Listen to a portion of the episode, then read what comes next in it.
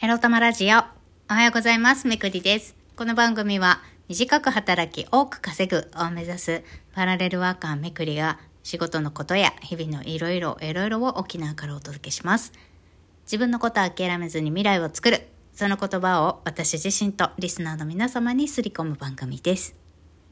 ファナキンやってまいりました皆様。今日までお疲れ様でございました。今日までなんだけど、今日、今から始まるね、今日がね。はい。まあ適当にね、仕事をやって、伸ばせるものは伸ばしていきましょう。と言いつつ、私も 私でね、今日大きな締め切りがあるから、絶対これ終わらせなきゃっていうのがあって、今日、ね、出勤してきて最初の2時間で終えられるかな、一つの大きめな、大きい締め切りと思って、ちょっとドキドキしています。みくりです。はい。えっと、昨日に引き続き、続編、今日はお話ししていきたいと思います。今日のテーマはこちら。既婚女のマウントなんかに負けんぞ。出産編その2を話していきたいと思います。え実の姉にね、私今年で40になりましたけれども、40の今でさえも、もう子供を産むのはやめなさいと。子供がね、かわいそうでしょっていうことを言われて、おこな私ですけれども、えー姉がなぜそういうことを言うかと言いますとね、私の10個年上のいとこの姉の出産がまあ関係しているかなと思います。私の10個上の姉は今年、まあ10個上だから50になるわけですけれども、えー多分35歳から約10年間、えー数千万つぎ込んで治療、不妊治療をした末に、もう最後のラストチャンス、もう卵子も使える卵子もない、お金も尽きた、もうこれでラストチャンス、これで産めなかったらもう子子供を授かるのは諦めようっていう45歳の時に、もう最後の最後で、やっと女の子を授かって赤ちゃんを産んだんです。で、まあその生まれた女の子がダウン症の女の子なんですけれども、まあダウン症であることは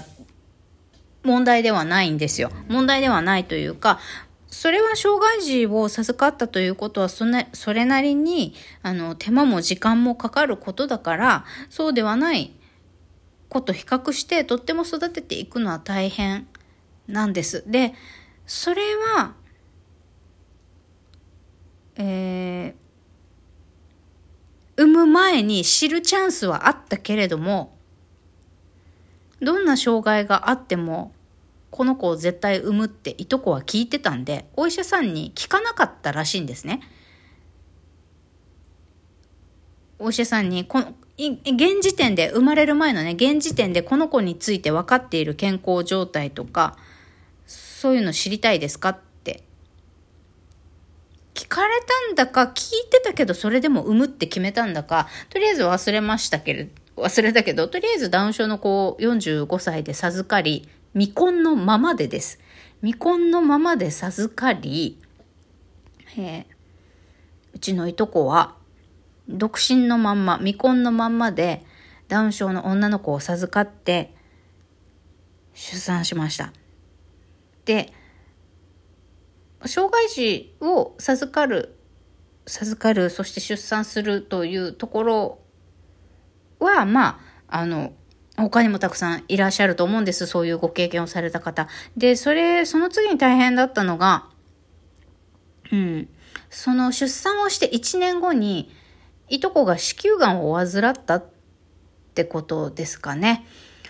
で、その手術もしました。子宮がんを患い、手術もした。だけど、転移の可能性があると。いうことで、まあ、せっかく10年間かけて不妊治療をして、しかも未婚のままです。でなぜ未婚のままなのかというと、いとこは25歳の時から、開業医、既婚の開業医の男性とずっと不倫をしてました。今もです。その彼との間に、子供を授かったんです。結婚できないならせめて子宝でも、子宝だけでも欲しいということで、粘りに粘って、いとこはもうだって25年寄り添って、一緒にいるわけですよ。不倫してるわけですよ。すごいよね。四半世紀だよ。四半世紀不倫してんの。で、まあ、20、25歳の時から不倫している開業医の男性とずっと一緒にいて、で、不倫10年目の35歳から不妊治療をして、で、不妊治療のお金はね、全額、いとこが自分で稼いで払ってるんです。副業をして。これなかなかできるもんじゃないですよね。本当まあ、あの、効果不効果、うちのいとこはビジネスセンスがあってですね、副業で数千万一時稼いでた時があったんですよ。本当に稼ぎがいい時、多分3年から5年ぐらい。多分年収2000万はくだらないぐらい稼いでたんじゃないかな。そろそろ脱税で捕まりそうとか言って焦ってる時とかあったんですよ。そうそうそう。まあそんないとこです。もうお願い迷惑かけないからせめて子供だけでも授からせてちょうだいって。お金も何も迷惑かけないからお願いって不倫相手にお願いして小種をもらい頑張って副業して不妊治療代を自分で稼いで10年かけてやっと産みました。で、障害、ダウン症の女の子が生まれた。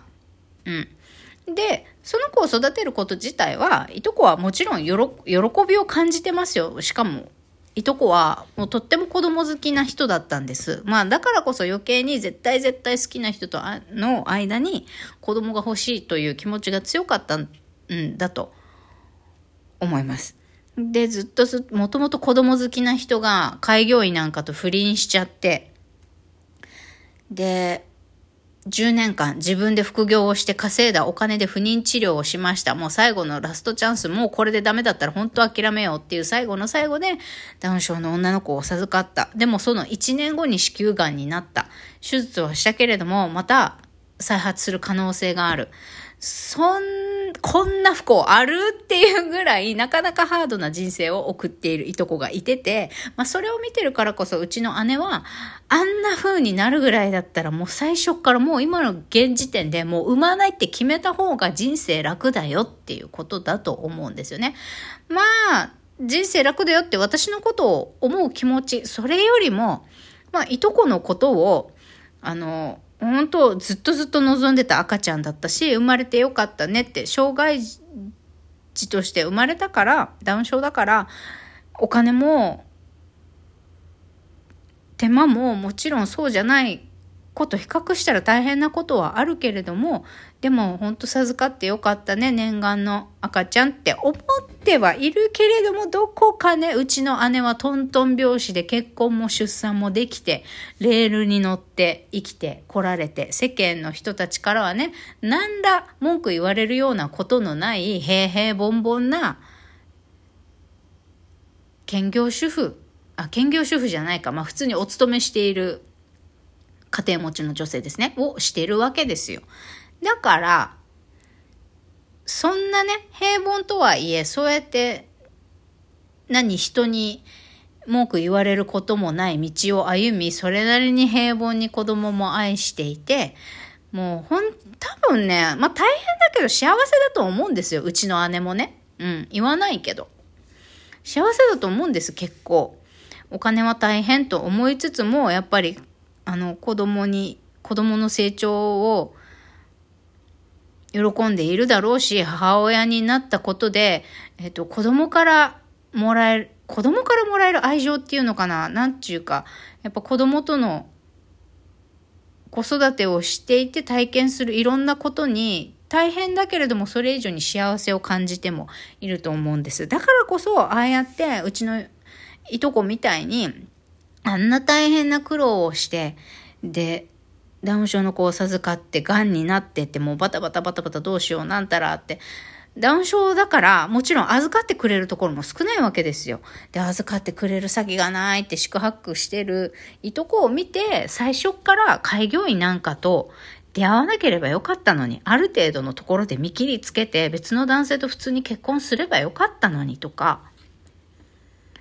なんか、姉からしてみれば賢くない